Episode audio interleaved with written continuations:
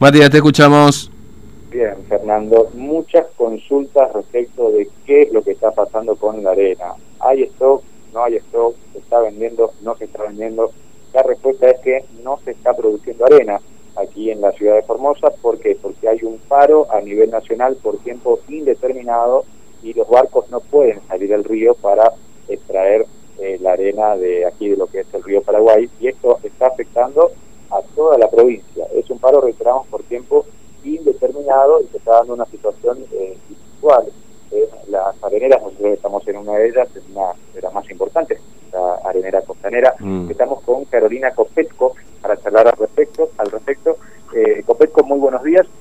Bueno, básicamente es así, es un paro por tiempo indeterminado que está afectando la producción de arena, ¿no? Sí, el paro es desde, el desde la fecha 24 de octubre.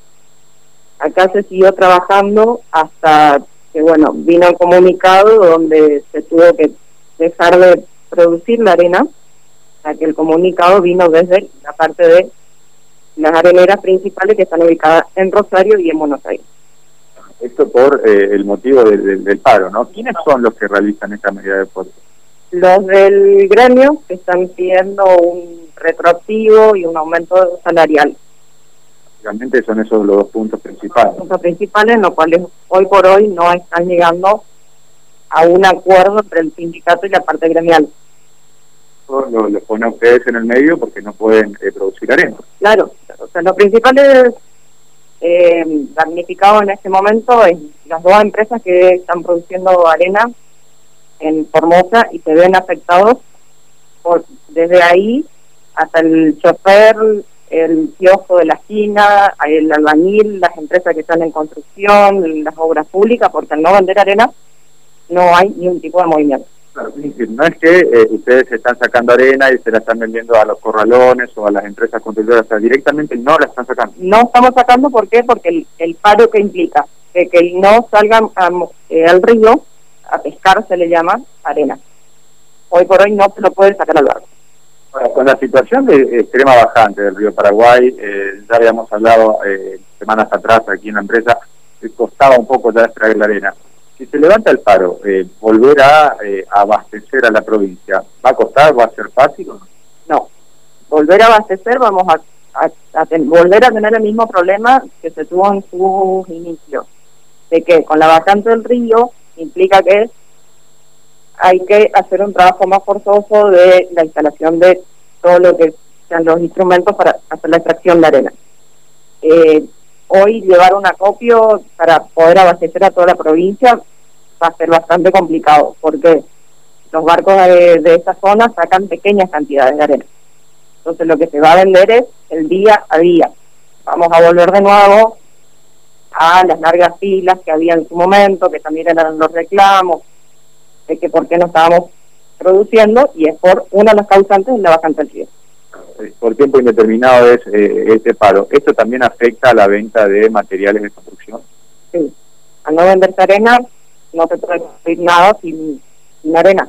Es decir, todos nuestros nuestros productos están con stock paralizado. O sea, no tenemos movimiento, no hay venta, si se vende arena, se vende una bolsa de cemento, se vende una bolsa de cal, se vende hierro, todo lo, que sea materiales acompañados para la construcción, hoy está totalmente parado. O sea, no es que implica solo la venta de arena, sino que también la venta de materiales de construcción. Esta situación ya está eh, o ya ha sido alertada a eh, empresas y corralones del interior también para que no se trasladen acá en Formosa y, prácticamente sin eh, poder sacar nada, ¿no? Sí, sí, o sea, desde el corralón que está en el interior, que tiene su va, eh, consigue su propia mercadería, hasta el pequeño corralón que viene y nos compra para revender, se ve eh, implicado en esta situación porque, como dije en su momento, al no vender arena, no hay ningún tipo de movimiento. Última pregunta que le hago, Copesco. Eh, ¿Se sabe si este conflicto se podría llegar a destrabar en los próximos días o no? Lamentablemente no, no sabemos. Esperemos que sí, porque la situación se está tornando bastante complicada, pero es como dije en su momento y como es de público conocimiento, esto no es a nivel provincia, no es a nivel empresa, es a nivel nación. Copeco, muchas gracias. Gracias a ustedes.